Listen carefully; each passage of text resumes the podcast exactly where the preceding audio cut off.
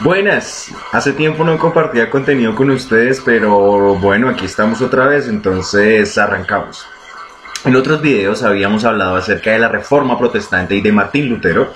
Habíamos dicho que Martín Lutero había colgado las 95 tesis en la puerta de la iglesia de Wittenberg en Alemania y que esto había generado un movimiento, una nueva interpretación de lo que en ese momento se consideraba la cristiandad este nuevo movimiento son los protestantes, lo que va a ser la religión protestante. Y habíamos mencionado que los países protestantes eran Alemania, Holanda, Inglaterra, y que de Inglaterra iban a salir los padres peregrinos hacia las costas de lo que hoy son los Estados Unidos, y ahí van a fundar las 13 colonias. Y así empieza la historia de ese país y se terminaba al otro lado con la posesión de la California y habíamos hablado de una guerra en la cual los Estados Unidos le quitaban una gran parte del territorio a los mexicanos y habíamos hablado de una referencia a esto en una canción de Molotov.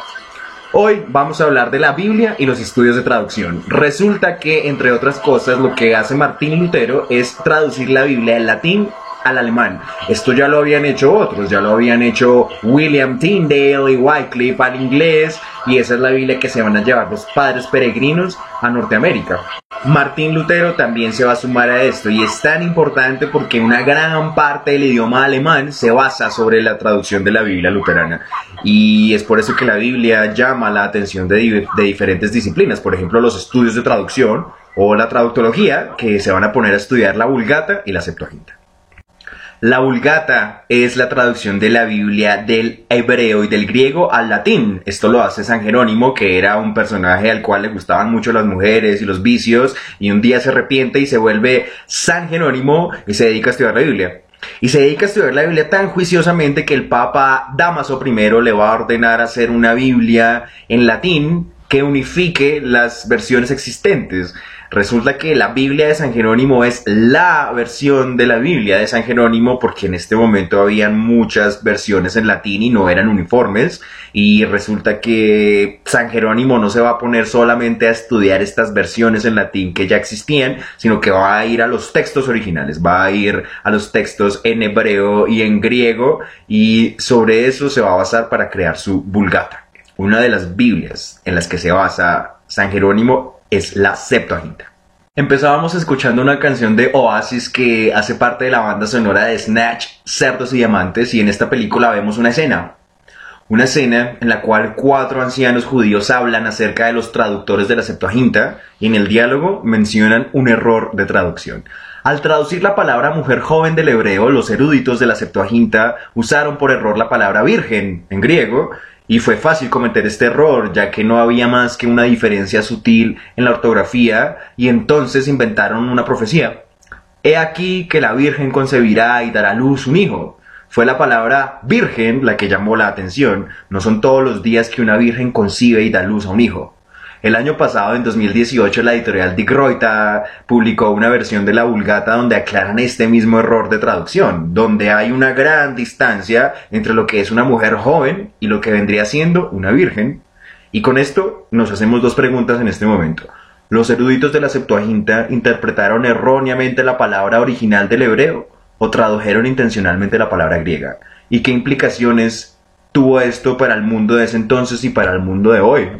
Cuando estábamos hablando de la reforma, habíamos mencionado que Martín Lutero tradujo la palabra griega klesis por la palabra alemana beruf y habíamos dicho que esta palabra estaba relacionada con los conceptos de trabajo y llamado o llamamiento y de ahí también nos va a salir el verbo anrufen que significa llamar y este es un verbo que usamos todos los días. Entonces, para los protestantes, el trabajo es una especie de llamado, un llamado de Dios a trabajar, y de ahí sale la ética protestante que, según Max Weber, le va a dar la forma al mundo del capitalismo. ¿Será que aquí también estamos ante un error de traducción?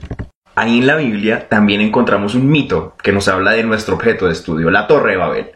Resulta que la humanidad tenía solo un lenguaje y un vocabulario y un día se reunió para construir una torre que llegara hasta Dios. Y Dios, viendo esto, destruyó la torre y confundió las lenguas de las personas para que nunca más se volvieran a entender entre sí.